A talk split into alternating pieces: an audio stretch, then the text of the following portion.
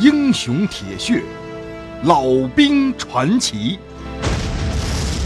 欢迎关注清雪评书，吴家。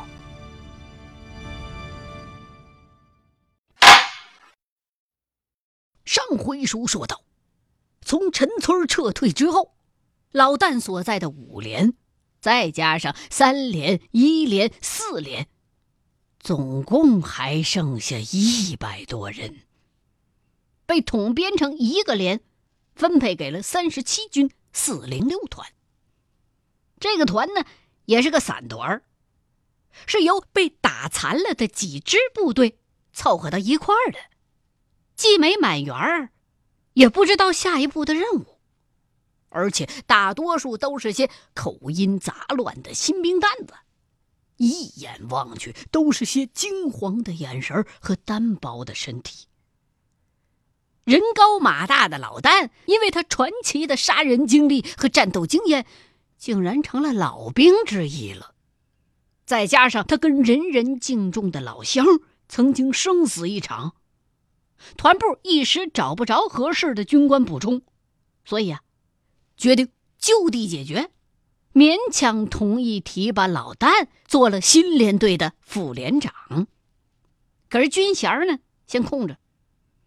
由于他们光荣的完成了陈村防卫的任务，团部的军官们呢想借此提提士气，给这支萎靡不振的部队立个榜样，于是就通知连队准备举行一个授勋仪式。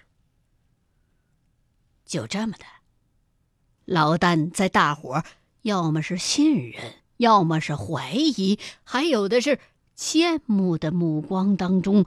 接受了团长的授勋，他有点手足无措，也没太搞明白自己为啥能被别上这块小小的铁牌牌。对面的这个长官，身形魁梧，一脸的大麻子，一双三角眼当中透出刀子一样锐利的目光，嘴角。像铁闸一样紧闭着。要不是他方才说话了，会让人觉着那两块嘴皮子原本就是长在一块的。这麻子团长向战士们高高的举起了手中的勋章，大伙眼神立马齐刷刷的看着这枚闪光的物件就像是看着政府赈灾队下乡的时候手里边拿的馒头，又仿佛那玩意儿是金子做的，转手就能换来大洋。这样一个前所未有的殊荣，让老旦诚惶诚恐，既不敢拒绝，也不敢痛快的接受。当这块铁牌牌，也就是勋章，挂到他的胸前，冰凉的别针都扎进他皮肉的时候，他才醒过法来。他这么一懵啊，就忘了喊疼了。那麻子团长也不知道深浅，竟然就把他胸前的那一层皮肉都给别进去了。老旦正想用手去揪呢，眼瞅着麻子团长已经在给他敬礼，表示祝贺了。只好忍着疼，慌慌张张的把手举起来回敬。那动作和神情啊，就像一只卖艺的猴子得到了主人的半块干粮似的。战友们一看，嚯，全乐了。团长的脸上也掠过了一丝笑容。可是突然，团长砰的一下子砸了老旦一拳。老旦猝不及防啊，咣当一声就摔到地上了。站起来！团长顿时把脸就耷拉下来了，那张麻子脸绷得就像冬天的窗户纸儿。老旦赶紧立正，站好，脸唰的就红了，又歉意的冲大伙赔了个笑。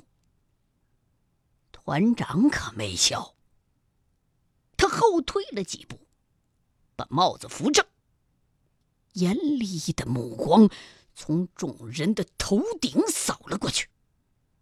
全场顿时鸦雀无声。党国军人面临国之危难，自当不畏艰险，不怕牺牲，前仆后继。我知道，大家参军都不久，看到这一夜之间就牺牲了很多兄弟，有的连鬼子啥样都没见着，就先死在鬼子飞机下了。大家心里都很难过，咱们都不愿意打仗，咱们都希望可以安生的过活。可是如今，鬼子已经打到了咱们的家门口。现在，国家的命运就是咱们自己的命运。从现在起，我要求大家做好奋勇杀敌的准备，做好随时牺牲的准备。这是咱们把日本鬼子赶出去，不让日本人屠杀咱的老婆孩子。不让日本人屠杀咱的父母兄弟姊妹，必须付出的代价。我和日本人从关外打到关内，从上海打到南京，从南京打到徐州，从徐州再打到这里。我死去的弟兄何止千万？南京一战，国军八万壮士壮烈殉国。咱们团一千多人，几乎全军覆没。可我仍然能站在这里，随时准备和鬼子同归于尽。从咱们拿起枪走上前线的那一天起，咱们就是当国的军人。老旦杀敌勇敢无畏，是好样的。也值得大家的学习，但是尽管如此，老旦现在还算不得一个合格的当国军人。刚才别说我打你一拳，就是给你一刀，你也不许给我倒下。弟兄们，咱们的敌人是穷凶极恶的日本鬼子，除非。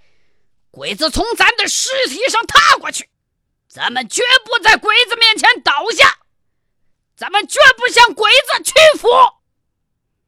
话音未落，这麻子团长猛地跨上两步，对着还在发愣的老旦，又是两记耳光。老旦这脑子里边就像爆炸了一颗手雷一样，双耳是嗡嗡直响啊！满眼金星，差点又摔倒在地。麻子团长从副官手里边接过一把崭新的日本军刀，用双手捧着，递给了老旦。这是我从一个鬼子军官那里缴获的，送给你，希望你勇猛杀敌。老旦恭恭敬敬的接过刀，定下神来，小心翼翼的插在腰间，庄重的给麻子团长敬了个礼。战士们大受鼓舞，大受感动，也一起向团长敬礼。麻子团长再不说话，大步流星的走了。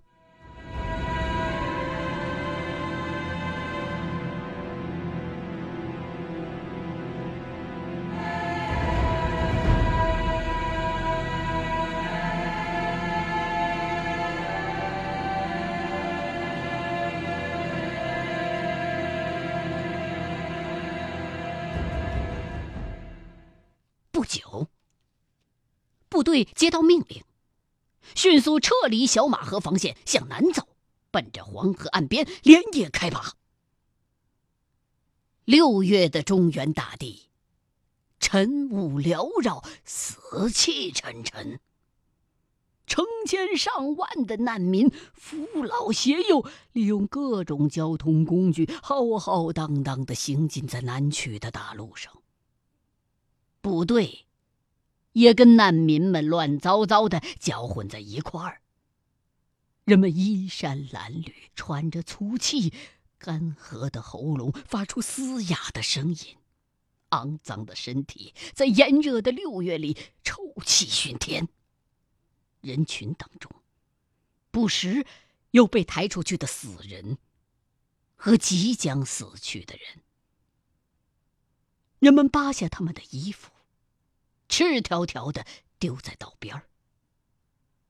身后隆隆的炮声显示着鬼子们又在进攻了。军队由于难民们的拥挤，无法加快行进速度，前面开路的军车喇叭摁烂了，也无济于事。突然，一阵恐怖的马达声从天空传来。老旦抬头一看，四架敌机低空掠了过来。人群立即陷入了巨大的慌乱，人们纷纷离开大路，挤向两边的路沟。路沟里像是长了水一般，顿时拥满了层层叠叠的人。老旦卧倒在一棵树下面，四肢蜷缩，抱成一团儿。唯恐飞机上的鬼子看着自己，而日本鬼子的飞机则开始沿着大路扫射。玉米杆子那么粗细的机关炮子弹扫过之处，人、牲口、马车、行李，全都变成了支离破碎的物件儿。一个赶骡子的农民奋力地牵着牲口往旁边躲，机枪子弹把他和牲口硬生生地切成了两半儿，痕过处。鲜血满地，死尸累累。一条路沟被鬼子逮着了，几架敌机集中扫射下来。那条沟里刹那间肢体横飞，哭声震天，死去的和没有死去的老百姓抱在一起，慢慢的滑向沟底。军车上。对空扫射的四连机关枪，连同枪手都被打成了零件儿，燃起了熊熊大火。火光里，着火的人满地打滚，声嘶力竭地嚎叫着。敌机示威般的低空掠了两次，终于抬头难去了。老旦拍拍屁股，想喘口气儿，接着走。人群突然哭声震天的向南涌去，因为飞机径直飞向了前方的黄河五口大桥。鬼子要炸五口大桥，这让老旦心惊胆战。桥要是毁了，就得游过去啊！黄河可不是小马河，谁能游得过去啊？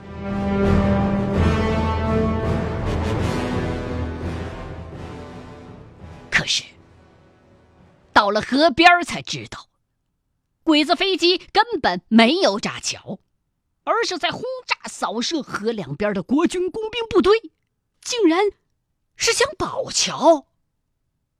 难民和溃退的部队明白了这一点之后，发疯的蜂拥着冲向这座几十里之内唯一的大桥，而鬼子。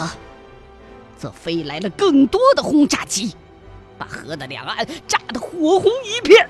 河里炸起的水柱夹着黄沙飞散在空中，让在恐慌当中逃命的人们更加呼吸困难。哭嚎声和黄河的咆哮声此起彼伏。桥上碍事儿的牲口和碍事儿的人都被挤下，甚至是被扔下了桥面。老旦和他的弟兄们高举着枪，被疯狂的难民几乎挤成肉饼，脚不沾地儿的过了大桥。回眼一望，河对岸蚂蚁一样的人潮，仍然从四面八方涌上桥头。在更远的地平线上。鬼子骑兵高挑着的太阳旗已经清晰可见了。突然，时间就像在这一刻戛然而止，在地动山摇一样的爆炸声中，老旦感觉到脚下的钢铁大桥腾空而起，伴随着震破耳骨的折裂声。他和弟兄们被高高的抛向了岸边，又重重的砸回到了地面上。满脸是血的老旦看到漫天的黄沙里，一团巨大的火焰夹杂着烧红的钢铁、支离破碎的人、碎裂的汽车、骡马，慢悠悠的翻滚着飞向天空。在摔向浑浊的黄河水，激起一片又一片的浊浪，随即就消失不见了。一整座钢铁大桥就这么顷刻之间消失在了滔滔的黄河里。桥面上那上千的难民和上百兄弟都随之灰飞烟灭。老旦晃动着被震得麻木的脑袋，想了半天，才明白，这是国军怕日本鬼子骑兵过河，抢先炸毁了大桥。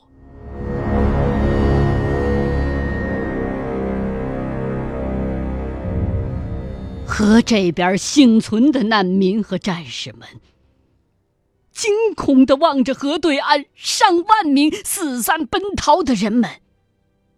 他们在日军的骑兵冲击和机枪扫射下，绝望的挣扎着，亡命的狂奔着。被子弹打死的和被踩踏而死的人不计其数，还活着的人，终于。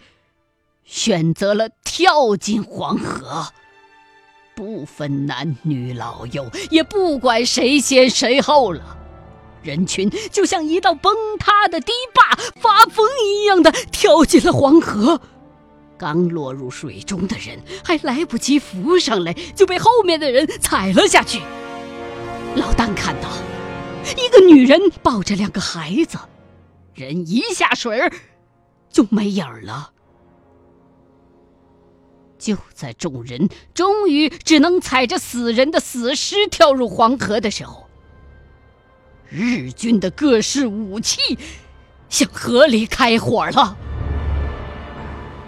在这残酷的杀戮下，鲜血顿时染红了黄河，就像是一桶染坊的红料倒进了染缸。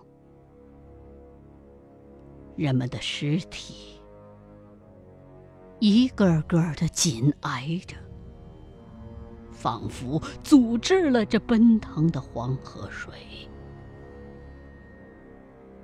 一片又一片的尸体缓慢的飘向下游，在一个个黄河拐弯的地方堆积成一片片。漂浮的坟场，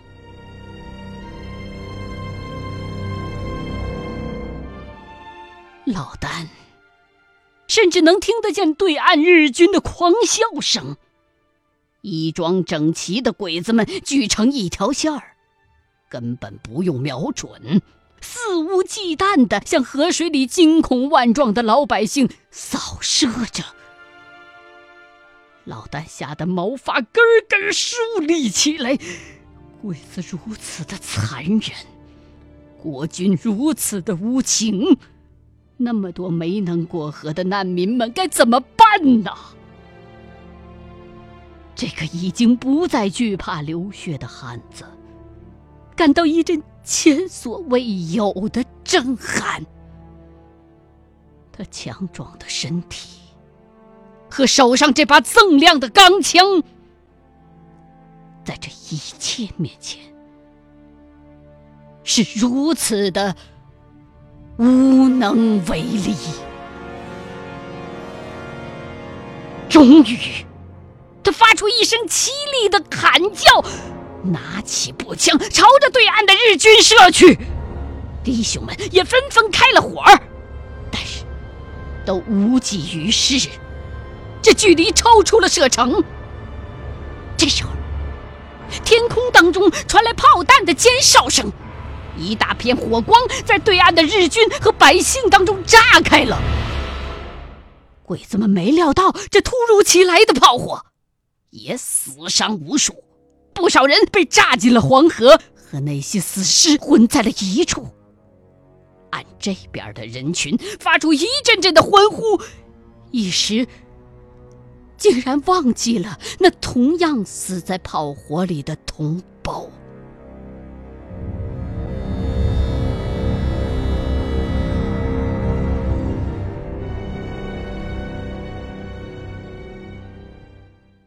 很快的，上方传来命令：不能停留，继续前进。